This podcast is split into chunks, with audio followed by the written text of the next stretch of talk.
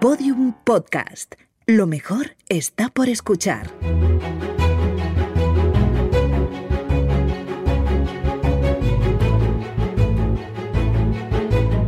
Historia de España para selectividad.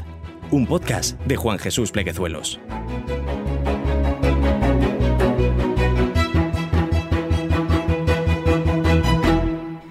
Bienvenidos, amigos y amigas, a Historia de España para Selectividad. Mi nombre es Juan Jesús Pleguezuelo, soy profesor de Historia de Instituto y estoy realizando esta serie de audios para todos esos alumnos que lo están pasando un poquito mal estudiando selectividad porque sé que es dura, sé que es complicada, sé que es un curso muy difícil y aquí estoy yo para ayudaros e infundaros un soplo de aliento Vamos compañero, vamos querido estudiante, ánimo. Antes de empezar con el programa, recordarte que este episodio lo puedes escuchar desde la aplicación de Podium Podcast. También decirte que ya tienes a tu disposición el libro de apuntes que acompaña a este podcast. Historia de España para selectividad, los apuntes que acompañan al podcast. Lo tienes disponible en Amazon o también lo tienes en mi blog www.profesorinquieto.com o también tienes el enlace en mis redes sociales. Bueno, bueno, bueno, empecemos con el programa. Vamos a hablar de las transformaciones económicas en el siglo XIX, uno de esos temas tan apasionantes para los estudiantes de segundo de bachillerato, uno de esos temas que siempre se están discutiendo en los grupos de WhatsApp, siempre, siempre gusta muchísimo. Este es uno de esos temas que causa un furor tremendo increíble, desmesurado.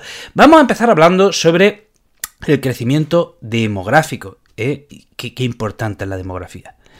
Qué importante es la demografía. La demografía lo explica todo y lo determina todo, o casi todo. Miren, en un siglo España pasó de 10 millones de habitantes a 18 millones de habitantes en el siglo XIX.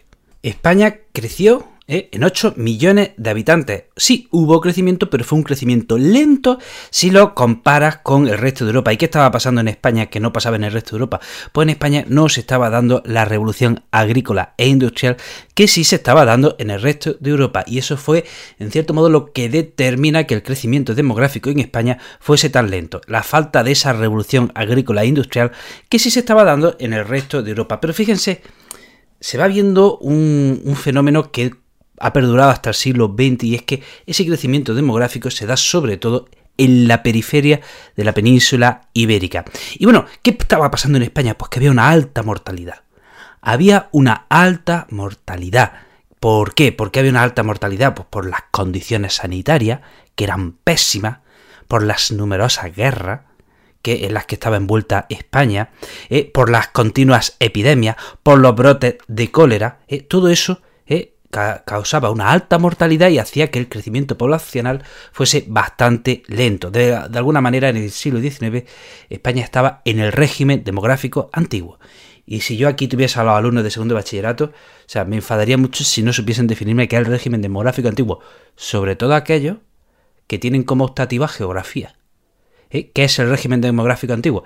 ¿Eh? Ese es el momento en el cual en una sociedad hay una alta tasa de natalidad acompañada de una alta tasa de mortalidad infantil. Es decir, nacen muchos niños, pero también mueren muchos niños, por lo tanto el crecimiento es lento, el crecimiento es muy lento. Luego tenemos la transición demográfica, que es cuando nacen muchos niños, pero se ha reducido la tasa de mortalidad infantil. Nacen muchos niños y casi todos sobreviven. Por lo tanto, ahí se da una explosión demográfica. Esa es la transición demográfica. Y luego tenemos el régimen demográfico moderno, que es cuando se reduce la tasa de natalidad. ¿Eh? Nacen pocos niños, ¿vale? ¿Eh? La tasa de mortalidad infantil eh, se ha reducido al mínimo, pero pasa que ya nacen muy pocos niños, que es la situación en la que nos encontramos hoy día en España y en Occidente en general. Repito, régimen demográfico antiguo, nacen muchos niños, mueren muchos niños. Régimen demográfico, transición demográfica, nacen muchos niños, sobreviven casi todos. Régimen demográfico moderno, nacen pocos niños, nacen pocos niños y la tasa de mortalidad infantil se ha reducido al mínimo. Y también tenemos que decir que durante el siglo XIX hay un éxodo rural eh, del campo a la ciudad, éxodo rural que continuará también en el siglo XX. Bueno, vamos a hablar de la industrialización. Hay que decir que la industrialización en España fue parcial fue parcial, fue incompleta, se dio en algunos puntos localizados. Y sobre, y sobre todo, la industrialización se da en Cataluña. ¿Por qué en Cataluña? Bueno, pues porque allí había una burguesía ya predispuesta. Allí había una burguesía que estaba predispuesta a invertir, a arriesgarse, a emprender. Y luego también se da porque eh, hay una política proteccionista con la industria catalana, de manera que el proteccionismo ya saben que es eh, tasar con un impuesto alto, con un arancel alto a los productos que vienen de fuera. ¿Cuál es el problema del proteccionismo? Por un lado está bien porque favorece la industria del país, pero por otro lado desincentiva la innovación, desincentiva la innovación para competir con esos productos que vienen de fuera. Tenemos que hablar de la siderurgia que, que empieza tiene un foco muy importante en Málaga y luego también tiene otro foco muy importante en Asturias, pero este foco asturiano de la siderurgia es sustituido por el de Vizcaya. Tenemos que hablar de la minería. La ley de minas de, 1868 permite la inversión extranjera y ahí es cuando empiezan los grandes yacimientos eh, a moverse, empiezan los grandes yacimientos a explotarse. Seguimos hablando de la revolución industrial en España. Como hemos dicho, la revolución industrial en España es limitada y tardía. ¿eh? ya hemos dicho que se da en Cataluña, pero también se da en el País Vasco, se da en Asturias, se da en Madrid. Y bueno, ¿por qué, por qué no se da la revolución industrial o se, o se da de manera parcial? Pues resulta que la revolución industrial en España no se da porque no hubo una previa revolución agrícola. Para que haya revolución industrial es una condición necesaria que antes haya una revolución agrícola. Cosa que sí pasó en Inglaterra. La revolución agrícola ¿eh? hace que haya un aumento de la producción del campo, que haya más alimentos, y la, la superproducción de alimentos que hace que disminuya el hambre. Y si disminuye el hambre, que aumenta drásticamente la población. Y si aumenta la población drásticamente, ¿qué pasa? a la población hay que vestirla, por lo tanto el sector textil tiene que explotar, ¿eh? hay que construir casas para, para que esta gente habite, etcétera, etcétera. Entonces, no hubo revolución agrícola en España. ¿Y por qué no hubo revolución agrícola en España? Porque la estructura de la tierra era de raíz feudal. En España, ¿eh? sobre todo en la parte sur de España, siempre han predominado los grandes latifundios que primero estaban en manos de los nobles, pero luego pasan a estar en manos de pues de la burguesía terrateniente o para que nos entendamos de, eh, los caciques, eh, de los caciques o como ha aparecido en la literatura y en el cine de los señoritos. Eh. ¿Y qué pasa? Que estos propietarios nunca, nunca llegaron a preocuparse de, de, que la tierra estuviese explotada debidamente, de invertir en innovación, de que produjese todo lo que se podía, etcétera, etcétera. Por lo tanto, al no haber una revolución agrícola propiamente dicha en España, no llegó a haber la revolución industrial adecuada como fue en el resto de Europa. También pasaba que en España no teníamos una burguesía fuerte, no teníamos una burguesía predispuesta, repito, excepto en Cataluña, ¿vale? Y tampoco pasaba en España que, no había mercado nacional. Primero, había una renta muy baja, por lo tanto, si tú eh, si tú tenías una industria que tuviese un producto, ¿cómo la iba a vender en España si la renta de los españoles era bajísima? Además, también había un déficit de comunicación entre regiones, era muy difícil eh, transportar los productos de un sitio a otro. Y luego también otra cosa que acaba desincentivando la industria es el proteccionismo. Como hemos dicho, sí, el proteccionismo favorece la industria nacional por un lado, pero por otro lado desincentiva la innovación. Vamos a hablar de los ferrocarriles. Miren, en 1855 se aprueba la ley de ferrocarriles y esto permite las inversiones extranjeras. Eh, y se empieza a construir ferrocarriles a tutiplén. Problema, problema, ¿qué sucede? Que hay una burbuja hay una burbuja ferroviaria. Si creen que todas las inversiones en ferrocarriles eh, van a ser rentables y no. Esa burbuja estalla de manera que en 1866 hay una crisis.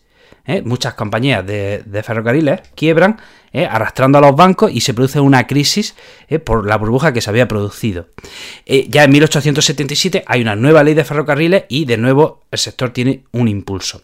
Pero hay que decir que la red de ferrocarriles, de ferrocarriles en España fue ineficiente. Por un lado hay una estructura radial, y es decir, todas las comunicaciones de ferrocarril se comunicaban con Madrid.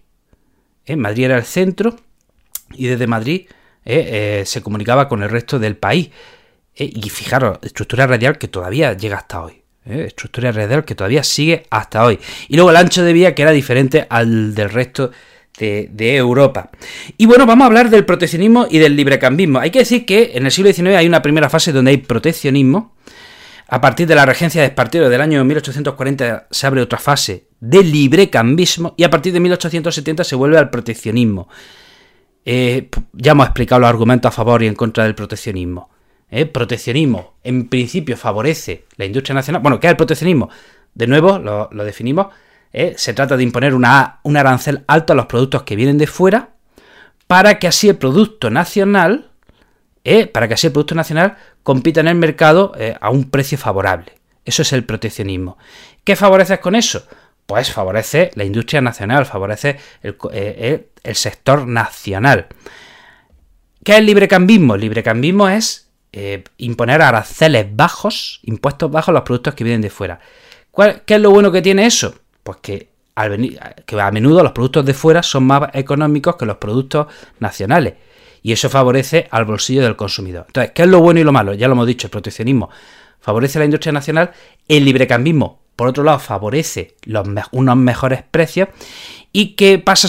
¿Qué sucede también? Que el proteccionismo, como hemos dicho, a menudo desincentiva la innovación. Porque, claro, como no, como no van a competir contigo, o sea, como el Estado se encarga de que los mejores productos tengan unos precios muy altos, pues tú te despreocupas de innovar y, y hacer el mejor producto posible. Y ese es el problema que tiene el proteccionismo. Hay que decir que en 1868 se crea la peseta, que en 1782 con Carlos III se crea el Banco Nacional de San Carlos, que con el tiempo será el Banco Nacional, y tenemos que destacar también la Ley de Sociedades Bancarias y de Crédito de 1856 que permite que se, que permite que se creen los bancos de Bilbao y Santander, ¿eh? los dos grandes bancos ¿eh? que siguen en la actualidad, pues se crean ahora a raíz de esta ley. Y hay que decir también que a raíz del desastre del 98 se repatrían muchos capitales y se crea, por ejemplo, el Banco Hispanoamericano y el Banco de Vizcaya. Bueno, hasta aquí el programa de hoy. Espero que te haya resultado interesante, bueno, si no interesante, al menos aclaratorio sobre estos conceptos sobre la economía en el siglo XIX. Te recuerdo, te recuerdo que tiene a tu disposición el libro de apuntes que acompaña a este podcast. Lo tienes disponible en Amazon y en mis redes sociales. Ya sabéis que soy el profesor inquieto en Facebook, YouTube, TikTok e Instagram y soy el profe inquieto en Twitter. Querido amigo, querida amiga, te mando un abrazo enorme y nos vemos en el próximo programa. Todos los episodios y contenidos adicionales en podiumpodcast.com. También puedes escucharnos en nuestros canales de Spotify, iTunes, iBox y Google Podcast y en nuestras aplicaciones disponibles para iOS y Android.